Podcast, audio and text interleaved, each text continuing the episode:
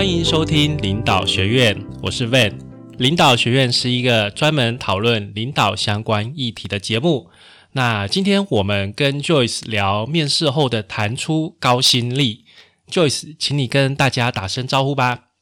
呃，Van 好，大家好。好，那我们这一次再度请到 Joyce 哦，因为我们上一次跟 Joyce 聊呃面试，对不对？在面试中怎么样展现出领导力？那那一次的一个访谈，相信大家也都很有收获。但是呢，大家心中也会有一个疑问啊，就是面试之后，当然最重要的还是要谈薪水，这个也是大家最有兴趣、最关心的部分嘛。那谈薪水的部分。又有什么样的技巧，什么样的重点？这个我们也很想跟 Joyce 来请教一下。那在这之前呢，我还是再次再介绍一下 Joyce 哦。那 Joyce 有超过二十年的一个人力资源相关的资历，包括大型的台商，还有外商企业人资的主管。那目前呢，他是专门接洽五百大在台企业的中高阶猎头公司天群气管顾问的负责人。好，那 Joyce，我们最近也是有新的专案、新的活动在持续在进行，对不对？持续在推进。对啊，首先人就要谢谢 Ben 给 Joyce 这个机会啊，接受访问。那我们的听众如果觉得回馈不错的话，我想我们还是会继续再合作下去。那三月底的话，我们开始会不定期安排业界一些专业经理人、总经理等级的人士来参与我们的 Clubhouse 的分享。啊，另外呢，我们预计在四月份会在 Press Play 上架两个线上课程，这也是最近就一直比较忙碌的地方，跟我的团队比较忙碌的。一个是跟高薪设计有关，就是薪水；那另外一个就是求职的英文的求职相关课程。那欢迎多多注意到我们的讯息联络。好，那我们之后所有的讯息也是在我们 Joyce 的职场世界 FB 粉丝团可以找到，对不对？对对。好，大家再提醒一下，那个视是那个诶视力的视哦，视力保健的视哦。好，那很高兴 Joyce 还是持续的在推进他许多的一个课程，然后能够帮助大家哦。Joyce，我想跟您请教，因为我们上一次谈到面试的过程，那你也呃分享了很多很有趣的一些案例跟故事啊。那面试之后，应该说面试的过程之中啦，好，这整个求职面试的流程之中。我们什么时候应该去跟啊对方讨论到薪水这一件事情呢？因为毕竟它是一个蛮敏感的事情嘛。嗯，通常在面试当下，呃，招募的人资或是用人主管，有时候会简单询问求职者对于薪水的期待，那也会询问说，呃，求职者有没有一些弹性空间？因为有时候可能超过预算或是。能够期望的数字跟公司能够提供的有个落差，不过因为这些都属于非正式的沟通，毕竟还没有进入到录用阶段嘛，所以大概都是一个基础的探寻动作啦，就是人资或主管。那至于说属于面试初期约略的薪资了解，主要还是在收集资讯有关，了解想法。所以重点就是你一定要在表达的薪资期待上，不管是在履历表写有备注。或是有猎头帮你呈现履历表，或是你自己应征有写到期望薪水的部分，还有就是你去应征新工作，在面试前有时候会有工作申请表，里面提到薪资的一个期待，以及口头上客户在对你在询问这方面的数字的时候，你的表达要一致啊，你不能不可能前面说啊我加薪十 percent 就好，等到你正式录用时又喊说要变成二十 percent，这样子的前后不一致，很容易造成主管。尤其是新公司的反感，那唯一的一个例外就是说，你刚好拿到现代公司的调薪，然后结果一次给你调二十趴，那你原本原来换工作的想法说，哎，外面只要给我十到十五就很好了。可是呢，正在经历过这个 offer 的协商过程中，刚好你现在公司给你一次加很多，因为每一家公司调薪时间不一样嘛，有些公司是过年后三四月，有些公司是。六七月，因为那个整个财务年度不一样，甚至也有九月、十月的，所以很很有可能是有些上班族在转换工作的当下，刚好收到现在公司的调薪，结果一调调的蛮理想的，那他就希望新公司看能能不能比照办理，或是也是参考，那这时候就可能会需要重新裁判，才有机会成功，不然多数主管会觉得你前面讲的是一个版本，怎么后面又喊价？这样子的不一致，很容易造成一个误会，也就比较不好。诶，所以就意思，你的意思是说，在面试的初期，这个部分我们尽量保持被动，不要主动去讨论薪资这件事情，让对方人资的主管来问嘛，对不对？哎，对，通常会主动问的都是谈完面试之后，主管问说有没有 Q&A，有没有一些想提问。有些人就说，哎，那你们的薪水怎么给啊？你们的薪资福利啊，有没有加班费啊？上上下班时间。不然的话，在整个前面的面试阶段，都几乎是诶人资或是面试主管会主动提及的。当事人不会没事就一开始问说：“哎，你们薪水怎么给？”除非就是我说留到了最后 Q&A，你有没有什么问题想问？求职者才会比较有机会主动提到这一件事。嗯，那但是我们一般也是尽量不会去主动提啦，因为怕给对方一个。好像就是死要钱的这种印象。对对对对对对，待会我就会提到说，我们都跟上班族建议，你你想要关心一些薪资啊、福利啊，或后面待会 event 提到薪酬福利的东西，都不适合在面试初期阶段就提到。那除非对方问你，那你希望的薪水怎么样，你就讲。但是还没有问的时候，就不用询问太多，就不用就就是比较被动的，等到他提出来，我们再来讨论这样子。对对，所以比较理想的。谈薪酬的新适当时间是在新公司主动通知，哎，喂你的表现不错，我们肯定你，我们现在可能要走到这个 offer 的阶段，那想要再跟你 check 你的薪水这些数字，你的期望待遇是不是这样子？那这时候因为新公司想要用你嘛，那你就能够在这个时间点可以去了解，那对方到底能够给到多少，还有是否能够符合你的预期，这个就有点类似就是在彼此在猜彼此的心意了嘛。嗯，那这个就是我们讲的一个。把跟你谈判的一个过程，这就是属于正式的沟沟通协商了。所以最好是等到对方公司确定希望录用你的时候，我们才来谈薪资，这样是对 candidate 是一个相对比较有利的一个情况，对不对？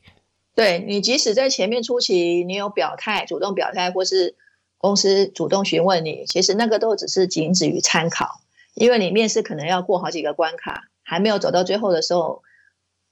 新公司不会花太多的 effort 去注意你的薪酬的东西，那除非是说，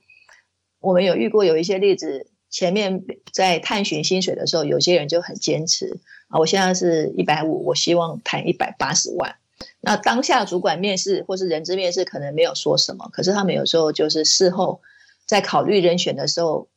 因为印象记得这个人很坚持，好像没有让步机会，因为有时候就是看你的口气嘛，试探的一个互动的感觉。有时候主管反而把他列入后面的备备胎了，不是当做第一首选。你了解吗？喂，就是有时候在面试初期还没有走走到 offer 阶段，上班族在提供这样的讯息给人一个错觉，就是哎，我就是好像飞多少我不去，甚至态度很坚定。那有时候主管谈到最后，本来要给他的人，结果不给了，变成他是第二名、第三名。反而把其他觉得表现稍微弱一点，但是在薪水上有空间的，所以前面的坦白的协商都是一个探寻阶段，我们都建议 candidate 不要太快先底牌啦，有太快先底牌，你本来应该是到手的开始，最后可能不是你，我们就遇过。这边我也可以分享一下刚刚 Joyce 讲的那个情况哦，就是原本主管觉得你的那个面试中的表现还不错，原本想要录用你的，但是因为你在面试过程中。表达在薪水方面很硬啊，就是很难去沟通的时候，其实我有遇过这种情况。但是我是我是就是主管，我是要录用对方，我就会觉得这个人进来我们公司会很难搞，所以我就不想用这种人。对，会给会给对会给新的公司一种这种的想法。那那当然呢，如果你有一个比较专业的教练顾问，或是像猎头在帮你协助，有时候有机会挽救回来，是因为。猎头通常都会想要帮忙去打听主管的回馈嘛？哎，那这个人要不要？因为猎头当然也是希望能够成功推荐。对，那主管当然就会比较老实说，他就说：“哎，魏娜，这个你推荐的人很不错，可是他好像在面试时表达他期望的数字是没有没有一没有商讨空间的，那我们就可能没办法给。啊，那个这个猎头如果知道的时候，他可能有时候会去回头去问问这个人。”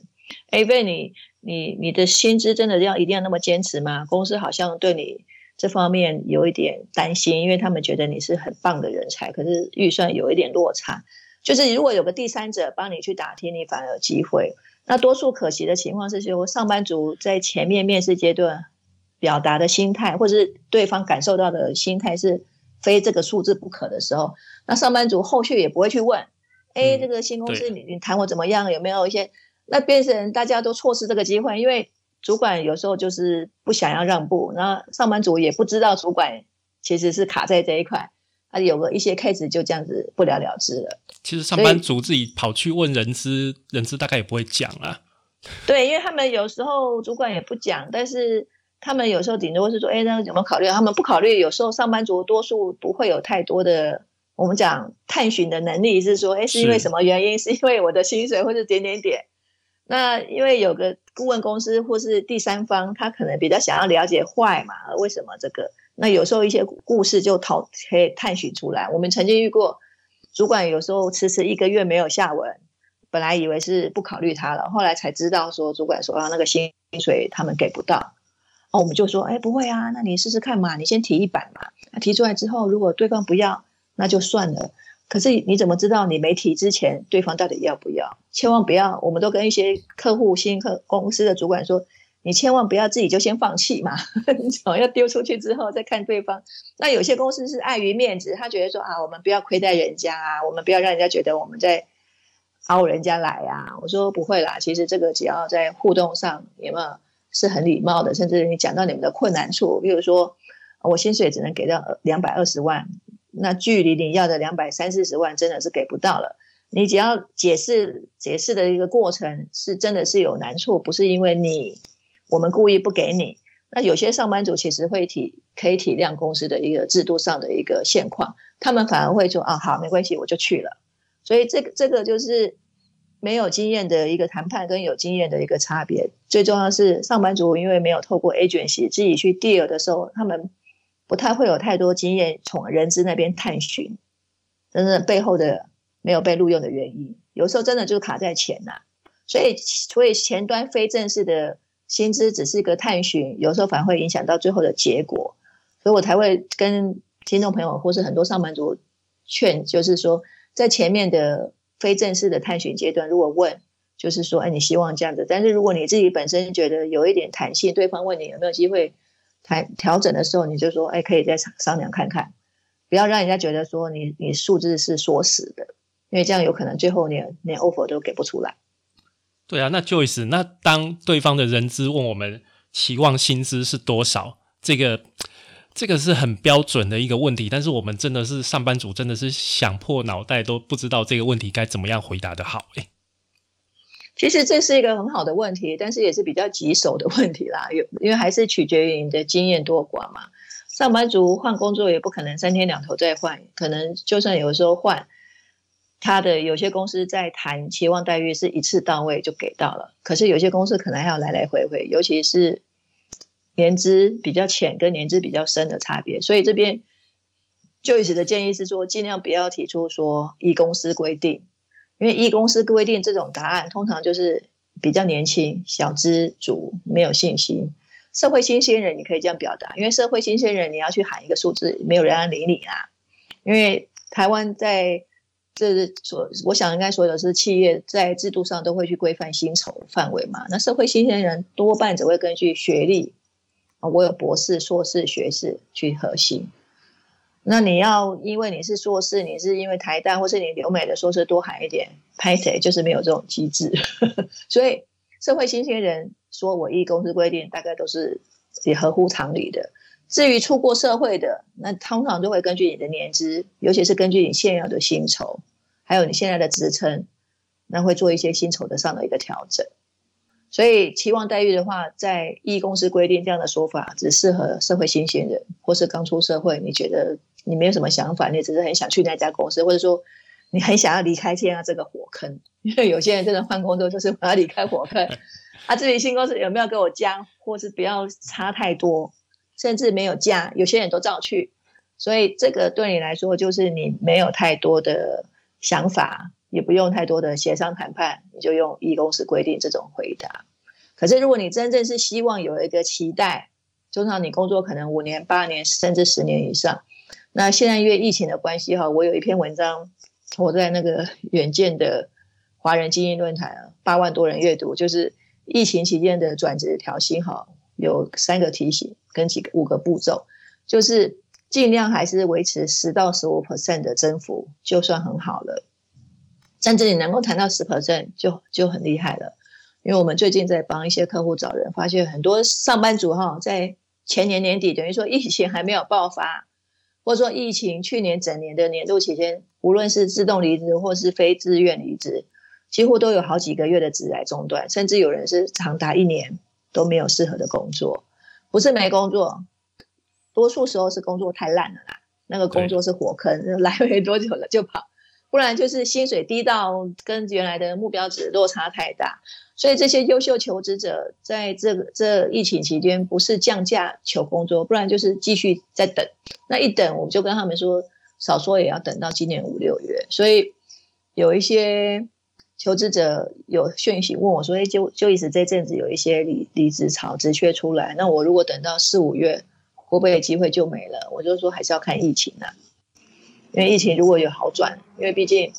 外商公司一定是看全球的疫情转变嘛。那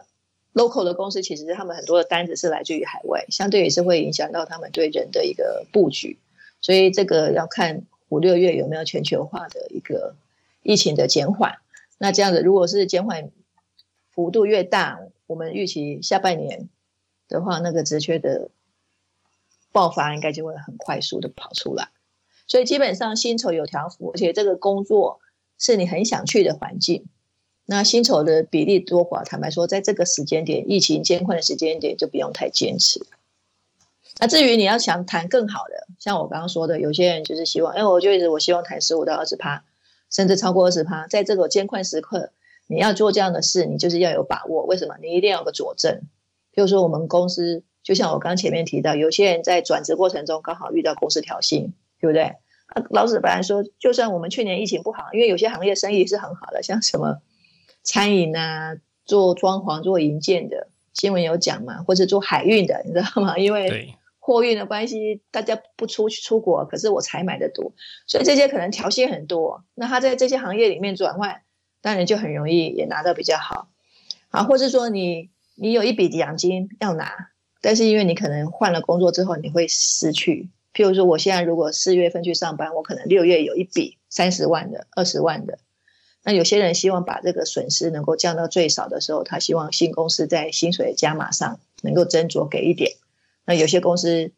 就会在调薪上面有个幅度的转换，或是说有些公司就是用一个 sign bonus，就是一个签约奖金。因为你你换公司可能损失了三十万，那我们不希望你觉得亏太多，来的心不甘情不愿嘛。所以有些公司就说好，那边我就给你一笔十五万的三 n bonus，可是你要做满一年。所以这块都是在薪酬谈判，就是要看你有多少的 evidence，你有多少的证据，或者说你有什么样的事实摆在前面啊。因为我来你们公司，我要损失一笔三十万的奖金，那公司大概就会根据这些事实或是证据来做一些斟酌。不然，如果你没有这些佐证资料的时候，你还要谈那么高，就医师的经验只是觉得那个难度会很高啊。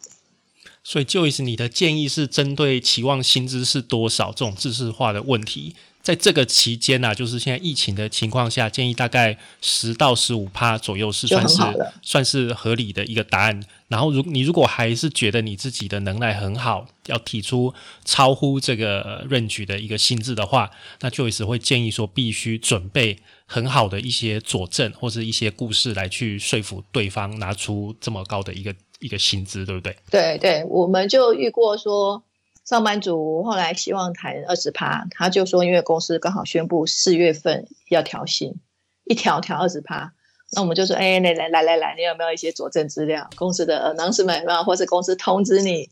所以上班族都知道要拿佐证才好谈嘛。如果你没有一个证据，人家知道你是糊弄的，随便讲了还是怎么样？啊，甚至是说你因为。三月啊，四月一号要 on board，可是你六月底，等于说大概只差两三个月的时间呢，你有一笔三十万的绩效奖金拿不到。那有些公司会同意你拿，他说好，那你就干脆晚一点来好了。那但是有些公司是不希望你太晚来，他就说那我可能用一些这种留才奖金啊，或者签约奖金啊给你，但是一样他们都会希望有些拿得到证据，就有一个证据是最好；有些没有，口头讲一讲，客户也会打听嘛。因为转职几乎都是同行的转换，所以客户听到你讲这个，说哎，你六月底有一个奖金，他们都觉得哎，这个是惯例，好像这家公司都是这样子，所以他们也不会去怀疑。那我们有遇过比较吊诡的案例，就是客户跟我们说：“哎，就意思那个人说他们家那个奖金哈，六月底在职会发放，可是我们遇过其他 candidate 来自他们家公司的都不是这种说法，哎，哎，你可不可以帮我们去了解怎么回事？就是业界的人资或者是主管，他们都有，他们其实都有很多的门路，都可以知道你讲的这件故事，你讲的这件事情是不是真是假。如果有一点怀疑的时候，他们也会自己去求证啊。”所以其实你要谈薪酬上面比较高的比例，通常就会需要一些来回来回的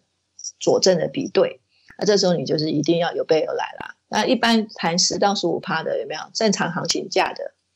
就不太会需要。他顶多是希望说，那你提供你原来的薪水资料，我要确认你是一百万，那你要谈四到十五。可是如果要谈更高的，你就要自己准备更多的东西，那那个谈判才比较容易签得下来。毕竟各位要注意哦。谈 offer 最后提案数字不是人资长说了算，很多时候是要提给总经理的。那甚至是外商公司那个总经理是外国人，他们都希望我要同意这笔数字，你要有哪些 information 给我？哎，因为这个人现在是薪水是这样，那市场行情是这样，那其他员工是拿多少钱？然后如果要拿更高，我为什么要给这个人更多？不然你随便让他画一下签一笔数字，你以为他们是 眼睛闭着就签吗？不可能嘛！所以那个人资长他们都很多东西都要一应俱全的，我的 data 要准备好，我才能够说说服老板说啊，这个人我要给他加薪二十趴。Why？为什么？啊，如果你以为都是随便喊一喊，然后老板就签字，那那些就不会爬到高位做总经理啦。了解吗？对，这是哎那个 range 的差别，你所要准备的东西就就不一样。那就意思啊，那我们要怎么样去评估？就是上班族来说，自己在市场上面的价值大概是多少？因为根据职务跟呃经验、年资的不同，其实每个人在市场上一个在看的一个价值其实是不一样。那我们要怎么样大概去评评估说，我们现在市场的价值大概是应该在哪里的呢？针对这个问题啊，其实有官方跟非官方的资料可以参酌。譬如说，官方就有主计处，它每年都有一些行业啊、职务的薪酬的记录；还有一些非官方的，像人力银行都会有一些资料。那因为就意是常年在观察主计处的资料，我发觉那个母体太大，很容易误导，让一般的上班族，尤其是很多上班族就以为说啊，台湾好像真的很低薪啊，所以。我四十岁了，我拿九十万，我也不觉得我是低薪啊！我就跟他们说，因为你比的是股主计兔，他连三十三十岁的跟四十岁的都在比，他没有用年纪去区分嘛。嗯，啊，所以加上因为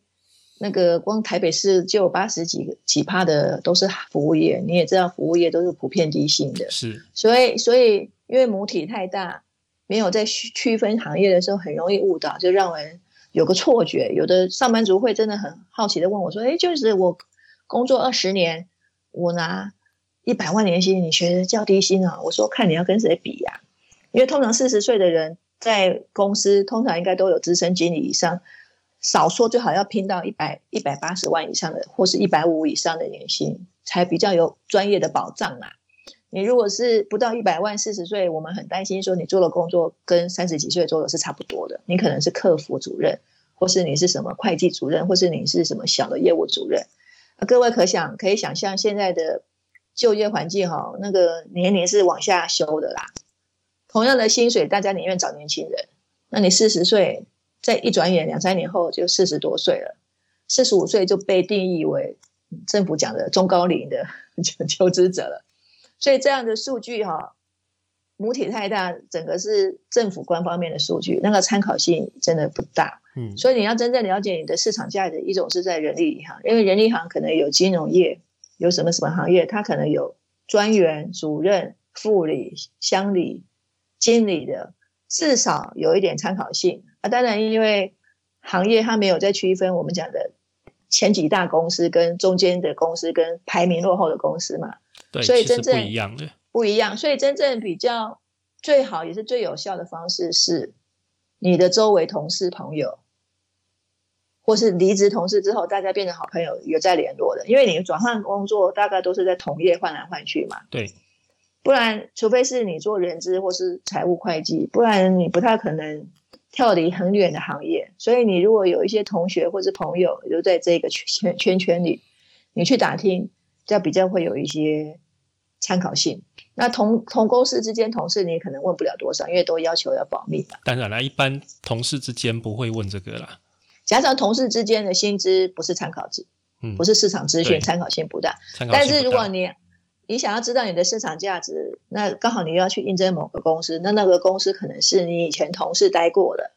或是你现在是好朋友，他知道你要换工作，你有一些薪资资料，至少要从你周围能够收集到，先预做准备，你才会知道说我是低估哦，原来你以前在家那家公司平均一个工程师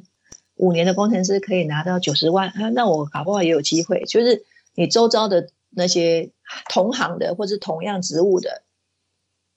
那个参考价值才会比较才会比较高，所以嗯。这些官方的资料，像是主计处的，或是嗯，主计处是完全不准啊，就是因为母体太大 了，对母体太大，完那全不准啊。对，相对那个人力银行的会稍微准一点，但是人力银行的也是它也没有很精准，因为它的区分还不是很细啊，对，所以真的很细还是需要打听的，还是需要自己对，因为毕竟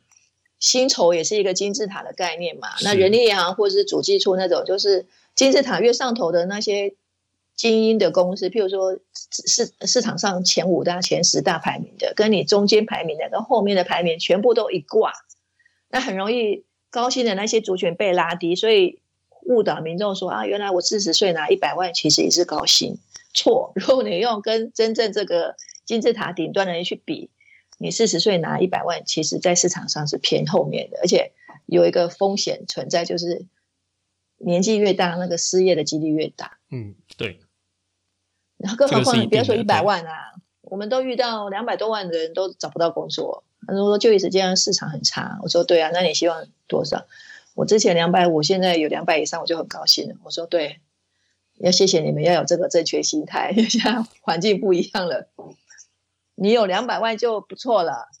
你不要去想说还要你梦想中的工作。现在疫情真的开出来的缺，我们听到上班族的说法都是很少，要不然就是开开的薪水跟你原来的目标差了一百万以上，那这样没有人要去嘛？差四五十万还可以稍微整一下，因为毕竟是艰困时期，大家就一起共度难关。但是差到一百万以上，你说要去应征，你愿意去，主管还不一定愿意要嘞，因为搞不好你的薪水跟跟主管差不多的。对啊，Joyce，你刚刚也有提到，就是大小间公司的薪酬会不一样嘛？那一般也是大件的公司会薪水会会比较高嘛？就是类似的职务的话，对，通常是中大型以上，尤其是市场上排名，你的市场占有率、你的营业额、你的产值，就是你的获利率是好的，通常也是给的比较好。那中间规模也有，因为有些公司是比较 niche market，它是就是比较有自己的一个独特的产品力。那如果是后面的一些呃，我们讲的整个的周边行业，像台湾不是因为科技业的关系嘛，半导体啊，或是制造代工，它都有周边。只要是越周边越外围的那些薪酬都越来越少。就好比说，我待会也会举例子，像你是做原厂的或者做品牌端的，那你的周围很多有什么 agency，有广告公司，有公关公司，有 research 的，还有什么什么的外包的什么的，好，或者做那个通路上活动的。促销贩售的那个都叫外围的行业，那薪水都是越外层就是越来越低呀、所以你一定要尽量是把自己跻身在业界里面的前几大金字塔的企业，或者至少是中段班以上的企业。对，要想想办法挤进去，那个薪水就有可能跳上去哦。对对，诶，那 Joyce 啊，那有什么方法你可以教我们，就是尽量的去谈高薪资，甚至是有没有机会让对方的主管或是对方的人资会想要帮我们加薪水的一些一些方法呀？嗯这个题目哈，我很有心得，因为我常年都在谈薪水，而且我常常帮很多客户或者是帮跟 HR 一起共同运作谈成，本来应该是失败的例子，我们都给他救回来了。所以其实这个刚好呼应我最近写一篇文章。你如果遇过很多千奇百怪的事情哈，你在处理一些事情就不会觉得太奇怪了。那针对这个谈高薪哈，通常会有两种途径啊，一种是被动的，是新公司会帮你调，通常适合这种年资年轻人小资族。就像我刚刚举例的，你原本待在 agency，比如说是广告啊、通路行销、数位行销、公关做研究的，那你跳去原厂或品牌端，因为你原来的工作就是我说它是属于外围。外围的行业供应链嘛，产业链薪水比较低，加薪后有时候一加十五趴甚至三十趴。我们大概这这几年来就遇过好几位成成功帮这些小资男女哈，本来薪水才三万多，一下子跳到五万多，我那这加了三十三趴，这蛮大，这个这个涨幅是蛮大的哦。对，然后客户就说，因为他真的表现很好啊，我们曾经也帮一些精品的，本来是做业务主任的，薪水才三万八，后来我们给他帮他找到一个工作，谈了五万多。嗯，一下子加了三十几趴，他很高兴要去，结果没有抢亲成功啦。因为那个主管知道他要走，拿到五万多，竟然跟他说要帮他加一模一样的钱啊！哇，所以原本的公司就低估他了，就是低估他的薪水，是低估了。代表，但是呢，也是代表他就是人才，公司愿意给他加，所以他也是谢谢我们，因为谈了之后，原来他市场上有这个 value，然后主管说，人家外面给你多少，我就给你多少。那我们就说，那你谢谢我们，就请我们吃顿饭啊，不然怎么办？因为这个 case 最后我们拿不到，拿不到，对，真拿不到。所以就遇到说，我本来没有预期，我觉得哎十十五趴很正常的行情，结果最后出来，天哪，哇，加到二十几趴。那我们其实都做过这样的案例，都知道是因为公司会内部平衡嘛。硕士毕业五年资历，有人就拿到八十万，啊，结果这个上班族来应征我们，他现在才六十多万，我们当然就是一次给他到位嘛。通常这种都是越大型越有规模的公司，人资站在公平立场就会一次到位。可是如果你应征的是一些中小型会是什么的，它是比较人资色彩多的，有没有？有时候老板就会说啊，反正你现在低，我给你加十帕你也来，我就不会考虑到内部平衡。但是比较正规，就是公司有自己的 HR 体系，而且老板不太会过问薪水怎么给的，就是照人资的制度去走的话，是这样子的。这样子的案例就会比较容易出现了。我觉得这是一种，我觉得 Joyce 你讲的也是有道理，因为站在人资的角度，他如果让一个相同资历的别人都领八十几万，他领六十几万进来，他哪一天不小心知道的话，在公司里面会很麻烦，很难处理。对啊，你看，如果说六十几万人加十趴、十五趴，也才七十。对，其实对公司来讲，一年就差十几万，其实反而问题没那么多，那个风险太大了。对，所以所以这种谈高薪，第一种途径就是是被动，你根本没有预期到的，那突然来了就是天上掉下来的礼物，多数人是很高兴去的。好，那另外一种就是说我主动谈出好薪酬，可是一定要有三个必须啊。我们讲谈高薪时，就是我谈的比我预期，甚至有达到我预期要的，有三个必须才容易成功。第一个必须就是你带的是公司的引擎单位啦，你是核心角色，譬如说你是业务业务主管。全国业务经理，你是行销行销经理、行销协理，你是研发长，你是技术长。你如果是小朋友阶段的什么小主任啊、小专员，不用想什么多高的薪酬啦，你只能等待这个被动被调薪啊。当然了，好，所以所以如果是对中高阶以上，你要谈判力好，你就是有三个必须。第一个就是你是引擎单位的人才，第二个就是说你的表现、工作表现获得很多肯定。新公司也都打听到了，甚至有所听闻啊，原来那个品牌是那个人做起来的，原来，Van 带领这个团队是市场上的第一名，原来啊，这个 Van 的业务团队有没有标了很多政府的标案，诸如此类的，大家都有所听闻，你就很容易薪水自动垫垫高你的谈判筹码。就三第第三个的必须就是说，你一定是在专业人员相处、组织文化的适合性都吻合。特别是你在带团队或是你的未来潜力上得到新公司的高度认可，他们那时候几乎几乎就是用那种破格录用。你要谈好一点，有有有时候因为你有这些条件嘛，三个必须，几乎原来的公司薪水都会不差的啦。你们了解吗？一定就是公司也是你的，你你也是优秀的干部嘛。没错。那你要再转换到另外一边，有些公司是可能给不到位，但是他就是想办法凑出来给你啦。所以。这边还有一个很有趣的现象，各就一起分享给各位，就是通常符合三个必须的人哈，个性都比较臭屁呀，比较臭屁，比较自信，因为他有能耐嘛，对啊，他不怕。哎呀，我我去哪里都真的是过五关斩六将啊，我业绩也都是好啊，我去到哪一家面试几乎都拿得到啊。那人资用人主管，你说面试会不会看不出来？一定看得出来，看得出来，看得出来，真的看得出来。哎，但正是因为这些人有卓越的表现在支撑他嘛，所以他个性上不管怎么样，通常也不会让新公司有太多的反感或疑虑。所谓我们讲瑕不掩瑜嘛。对，有时候我们遇到一些处理 offer 的时候，在薪酬谈判。上班族就是很坚持啊，很臭屁啊，点点点点点啊，这这扭扭捏捏啊，唧唧歪歪的。然后人资有时候也会有一些抱怨，我们就跟他们说，没关系，因为工作上主管认可他就好了。那碰到一些薪水，因为薪水毕竟是钱嘛，对于很多人还是很重要的一个指标。是你就是瑕不掩瑜的概念，就是主管 O 不 O 对他是认同的。那在薪酬谈判上，因为主管不会去碰薪水这一块，都会让人资去 deal。那人资就会遇到能力很强的人，有时候在薪水上反而也会很在意呀。他连特休假可不可以多给啊？然后那个什么什么的福利补贴能不能多，或是说没有配车的也要也要配车。所以这些东西都是人资在处理上会遇到的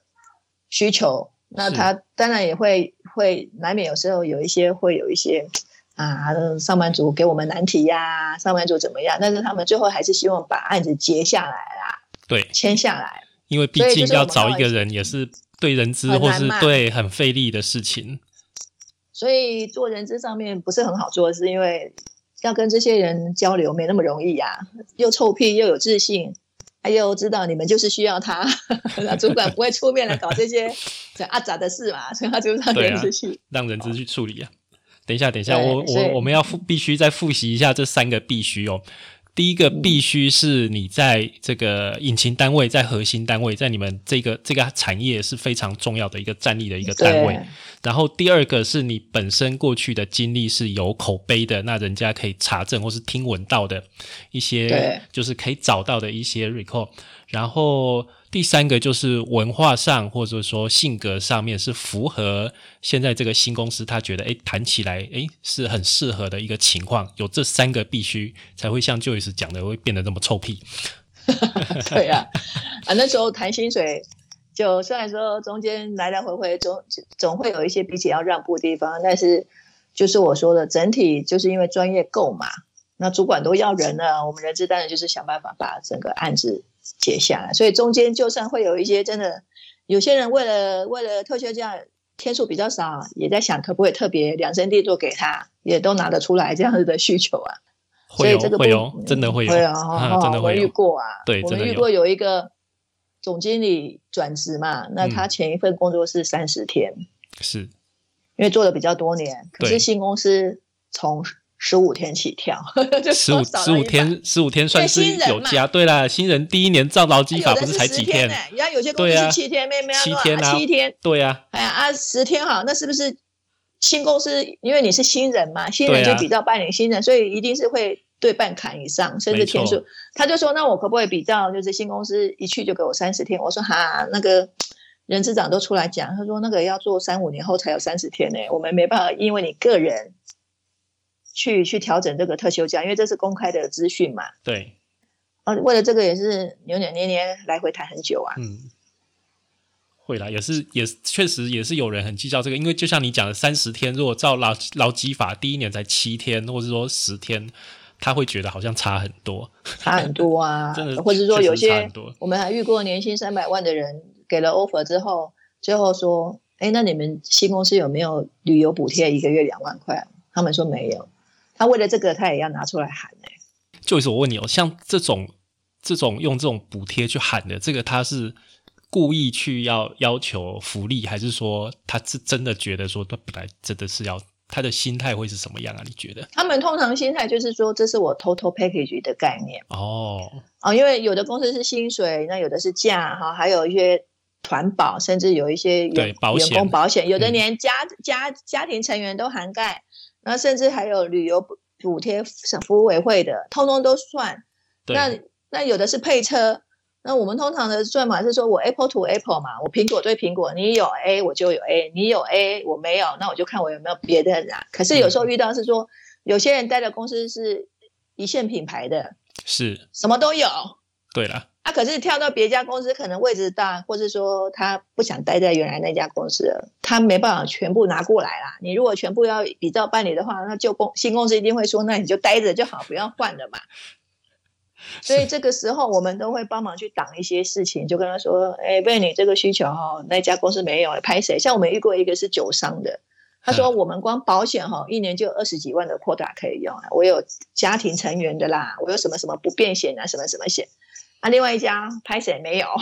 我说没有，你就不能拿来叫人家为了你量身定做去帮你保一个保险，是全家人都涵盖的嘛？当然啦，就公司就是没有这个制度啊。对，就是看你自己转换工作，你最后在意的是什么？要有些人可以，我们讲搓汤圆搓一搓就好，好了好了，这个不算。可是我们曾经真的像我刚刚讲，遇过那种年薪很高三百万的人，最后为了因为公司没有旅游津贴，竟然说不想去呀？才两万块旅游津贴，你不能自己花吗？对呀，都有啊，所以真正的回到根源，主要还是每个人对薪酬的在乎程度啦。对，就是你，你如果真的很在意，远大于你其他的观点啊，我对于转换职务的动力，或者说其他的工作挑战，或者工作的成就，你把这个金钱薪酬看得那么重的时候，这方面就有时候就很难去搓掉了啦，因为你把它放第一嘛。因为薪酬虽然是重要，但是不是全部啦，在转换一个新的。新的工作来说非常重要，但是不是全部了。是啊，但是我们遇过大概也有少数几 percent 人是一切都用薪酬在看的。他没有薪酬的话，他是都不会换的，或者说他就宁愿握着。嗯，非常重要的参考指标了。对，对某些人来说这是很重要，但是多数人都会愿意去去想未来、想工作、想新工作的挑战，或是给他的 title 是职称，或是带领团队。是，但是确实也有，所以我们就是说，你只要遇过各式各样千奇百怪的时候，你听到一些故事都不会觉得很奇怪啦。因为哪一个没听过，哪一种案例没遇过？哎，就是我想问一下，你刚刚说的那些津贴啊，呃，像是什么旅游津贴啦、保险啊、诶配车啦，这些大概是年薪多少钱以上的职务才去谈的？因为一般新鲜人不可能去。去想到这些事情也没有这些东西了，所以大概你的一个参考性大概是在年薪什么样的一个 level，或是职称在什么样一个 level 的人才会有这些的一些配套。通常讨论到薪资福利是能够商讨的，主要一样还是跟阶级职称有关啊。通常大概经副理以下的薪资福利，跟资深经理以上的薪资福利，尤其是在特休假或者有员工福利。一些员工商品可以免费拿哈，或是团保就会有差别。那一般职位的人，大概我们这样看下来，应该都是年薪两百万做切点好了。嗯，通常大概只能谈薪酬，我的基本月薪，我的职务加级可以商谈。那偶尔变动奖金，他可能稍微帮你设计一下，因为我们曾经遇过，本来业务奖金是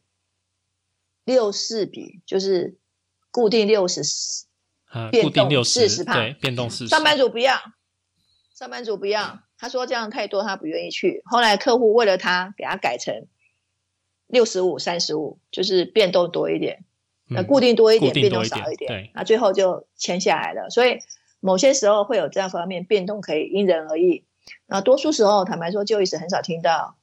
薪资福利还可以特别去递额的，因为这是一个公司制度嘛，都适用于全部的人。是。哎，那唯一例外，就像你说，两百万以上，坦白说也不太多。通常是那种位置很罕见，譬如说我要找个厂长，我要找个研发长，啊，薪水大概都接近三百万，或是我要找个什么什么长，我就需要他来啊啊，因为我薪水可能给不到了，因为譬如说，尤其薪水越高，就有些公司来说已经超过他的顶点了。对，我就只好破例说，好了，那我每个月给你一两万的车辆津贴，或是说原来有配车的，那我们可能新公司没有配车福利。那我就让租车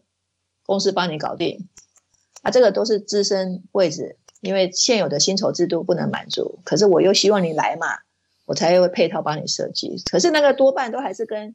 车辆津贴啊，或是配车福利啊，以及薪水或是那个变动的结构。但是你说特休假啊，哈，员工福利或者保险比较少了，有啦，有的保险会啦，它因为你如果要找那种。副总或者总经理的，呃，本来有一些很保的福利，当然会差异化。对，但是那一块有些有些越高阶的人他不会在意，因为他他有时候越高阶在意的是这个工作给我的一个舞台是啊，但是少数还是有一些真的把把薪酬看得看得比较重哈，还是有，对对对，那就还是有。对，所以主要是这些差别。Joyce，那我想跟您请教，就是整体来说，对于面试、求职面试之中谈薪资这件事情啊，那你对我们的听众有一些，还有一些什么样的一个建议？建议就是像我一开始说的，面试初期都多半是 HR 会跟或是主管会跟你询问，你不用刻意自己主动提，那除非谈到后面已经确定要给 offer 了，就像我们还没有给 offer，有些 candidate 谈完面试会说，哎，就意思那家公司，哎有没有加班费啊？那家公司那个福利是什么、啊？特休假是什么啊？有些资讯我们不见得当下就有嘛，我们就会说还没有到给面试。最后要给 offer 之后都不适合拿出来讲，甚至有些 candidate 才谈完出来，譬如说被人谈完面试说，哎，就意思啊，这个行这个这家公司哈、年薪可以给多少？我月薪能谈多少？我说我们不会太早问哎、因为还没有谈完到最后一关，你太早问，人家会想说是怎么样？怎么了吗？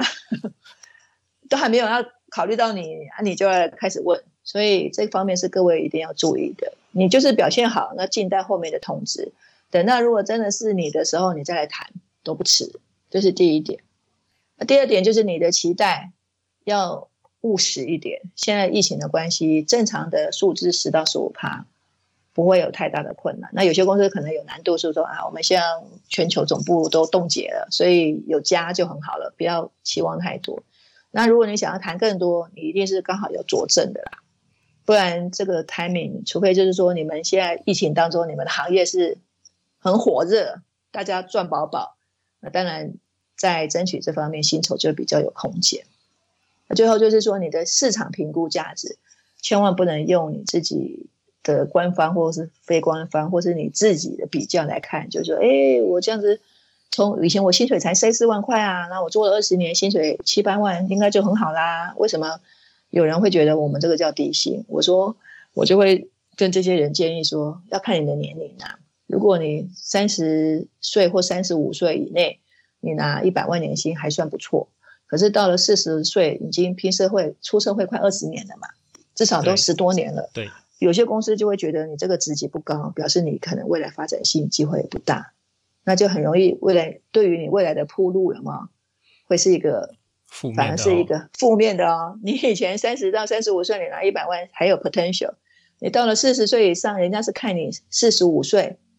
之后的，那你这样子对有些公司来说，那这样子你可能还是中阶水准。我用你的价值有多高，他会看，他都看的是看未来性的。三十岁到三十五岁是觉得，哎，这数字还有机会爆发力。四十岁看上去的时候，他就会觉得你的爆发力已经变慢了。因为我之前写过一篇文章嘛，一零是有分享，这是我少数看到一零是银行调查的报告。他说，三十五岁是一个门槛，爬上去的话就会越来越顺。那通常爬上去之后的薪水，跟你之前不到三十五岁之前调薪幅度也有落差。三十五岁以后没有爬到高位的人哈，他的加薪叫做牛步化，就是越加越慢。啊，这个东西跟我们长期的观察其实是很吻合是吻合的哈、哦。嗯，对。所以没有到三十五岁以上爬到一定程度的各位要紧张一点，要绷紧神经的。真的，所以嗯，就是建议各位比较年轻的听众要趁三十五岁之前赶快赶快布局好。对努力，然后找一些机会来。Joyce，我们有什么什么样的资源能够帮助我们这些听众？赶快你要做的那个活动跟课程，赶快再来补充一次。跟我讲一下，就是我们三月底开始会不定期安排一些专业经理人或者总经理级的人来参与 Clubhouse 分享。然后我们在 Press Play 四月份会上架两个课，一个是高薪有关的，你要设计你自己的高薪。对，我们都是就是这个。我们就是由高薪人士，其中一个是 Joyce，Joyce 也是高薪所得者哈，不是不是自吹自擂哦。哎，有人在 LinkedIn 看到我写说一个推荐奖金七十万，他说被吓到，我说那是大位置啊，他以为我要跟别人分，我说我是老板，我几乎自己拿啦。对，所以我成一个 case 可以赚七八十万。我曾经做过一个财务长的 case，我我光一笔 case 就拿一百万。哇，那个那你想想看，对啊，那他的年薪就真的很高哎。哎啊，可是你想想看，上班族是拼一年才拿一百万，我是一个 case 可以对，赚，但是那个不是不是每年每个月都有啦，可能一年几次。那、因为越高阶位置本来就越稀少，可是我们也越难做啊，了，对对，越难做嘛，因为那个人很挑剔的。是好，这个我们那另外一个就是业界的人资长，我们都是高薪者，就是觉得台湾长期处于低薪环境，大家都以为是政府无力啊，企业企业老板很抠啊，舍不得给啊，怎样？可是事实上，你放眼看去，我们看这么多，在我们同样是做台湾的人才猎取，是帮全球五百大企业在服务。对，高薪所得也是一卡车一一箩筐啊，嗯所以不不是没有机会，但是你一定要自己去体悟到说，原来高薪是要我我自己去计划的。是那我们就是算是也是基于帮一些上班族做一些分享交流，让他们说，哎，原来高薪是有一个步骤可以去达成的。那另外一个主题就是英文求职的，因为在英文工作的环境下，通常薪酬福利会比较好。对，啊，就算你不是在英文工作环境下，你只要英文比人家好，你是在 local 公司做，你英文比人家好，你们公司有做外商的外呃外国客户的生意，你就容易出头了啦。对，其实能突然有见能个英文见度都比较高的对，，你的能见度高。然后你们老板做一个海外生意，突然说，哎，我们有个海外访客要来叫我们怎么办，我们都没有人会，谁会？你举手，你说你的你是不是你的那个曝光几率就大增了？所以我们第二个讲的是求英文求职必胜求职力的一个准备，是找一个华裔美人，他美他在美国出生长大，所以他看遍大大小小的英文履历，跟面试英文的技巧很多。啊，结合就医师这边台湾人长期在看的外商求职，所以我们也是推出这个课程，那希望给大家一些职场上精进的一些讯息分哎享。，Joyce，你目前预计你的课程大概四月中还是四月底？四月中，四月中可以可以哎推出开始开始进行吗？对我们最快应该是三月底就会开始活动了，是就会开始推广了，会在 Press Play 会上架沟通这个讯息。那当然，我们会在 FB 或是跟就医师职场世界有关的，会揭露这些资讯。好，希望大家多多捧场。对，谢谢 Joyce 给我们分享这些活动资讯哦。你看 Joyce 的所有的一些活动啊、课程啊，其实都是希望帮助大家所有的上班族提升自己的身价，提升自己的薪资。那这也跟 Joyce 他本身的行业有关啊，因为猎人头的一个工作本来就是 candidate 能够谈到越高的薪资，猎人头就可以抽取更高的抽成啊，所以他们的嗯心态。会跟一般的公司不一样，因为一般公司的人资是你拿越低的薪水，我的 KPI 就越高，所以他们的心态会是不一样的。所以我们节目就是蛮喜欢找 Joyce 来跟我们分享，因为我们知道大家上班族的心声，谁是希望拿低薪水的呢？没有嘛，对不对？大家都是希望那个拿，关键。对呀、大家都是希望拿越高越好，一百万、两百万、三百万，但是但是谁希望拿很低？都是希望拿高，越高越好。对所以我们之后还是请大家有机会多多的了解我们 Joyce 所提供的一些活动哦，然后还有课程的一些资讯，我们都会对在呃 Joyce 的职场世界哦，试试这个视力保健的事那个揭露出来哦。贝这边讲到这个主题哈，我顺便补充一下，就是说，虽然说人资的角度是希望能够控制在预算，或是说对不要给太。但是我们做猎头的有时候会比较务实的，就是有些人他他期望的薪水可能就我们的理解，这家公司是给不到位的，我们就会一开始开门见山的讲。对，啊，但是如果是有一些空间，我们以前的经验只是知道那家客户是有机会给有，机会的，嗯，我们就会据理帮他力争。那还有一个关键就是说，我们也会从客户端的说法帮忙上班族推销，说，哎，你要变去你们家公司哈，也要他离开的高兴嘛，他的同事会羡慕他嘛，哎，他谈到一份好工作。还是你们希望被去一家工作哈，是加薪加狗趴，甚至不加，然后去的心不甘情不愿，然后同事都说啊，你去的公司没有加，你知道吗？我们用这一招跟 HR 讲，很有效啊。HR 说 他希望 candidate 真的要来的 happy 啊，然后甚至对呀、同事一定是用羡慕的眼光说啊，你去哪一家，原来竟然可以加到十五趴、二十趴，或是说你给他数字，最后是只加五趴，然后呢，candidate 一直一直想要我们再争取争取，你还是不给。我们有时候会用这个方式跟人资长，尤其高层的讲说，我们希望大家去的 happy，那你们也会得到外面好的评评分嘛，评价说，哎，名声对这家公司是还蛮蛮尊重专业，而且愿意给好的 talent 对，人的。那是不是这样子，就是产生自然而然就是带动一个正面的讯息，说啊，原来他们欢迎人才。嗯，我们用这招，用这个方式，常常跟很多 HR 沟通，效果都出奇的好，因为他们也觉得说，我们不能让人家给我说，哎，我们这家公司是让人家不印甘愿的来。对，啊，或者是说别人一听下来说啊，就加一点点，那那家那家那家好像不能去，所以我要讲就是说，这个东西是牵扯到你对客户的熟人，跟你对上班族的了解。如果客户你熟，知道他的空间，有些客户是就是说什么就没办法，他们就宁愿放手这些人。那我们就就会好好的跟上班族去沟通，有些工作是有谈的空间，有些是没办法。对，所以应该说所猎猎头公司它就是做一个媒合的工作，所以它是希望在能够达成的情况下，尽可能的去拉高啊，对，对，但是还是要在可能达成的情况下，这个前提啦。那你如果提一个太高不切实际的一个数字，那其实对啊，那根本就是破局啦。对其实猎人公司也不太会想帮你啦。讲实在话就是这，样，没错，嗯没错，没错。好，今天真的很谢谢 Joyce 哦。不会，谢谢谢谢。好，请大家多多追踪 Joyce 的职场世界跟领导学院。好，好，那谢谢谢谢。欢迎到 Apple Podcast 给我们评价与留言，或者是到脸书、IG 追踪我们领导学院。我们下次再见，拜拜，拜拜。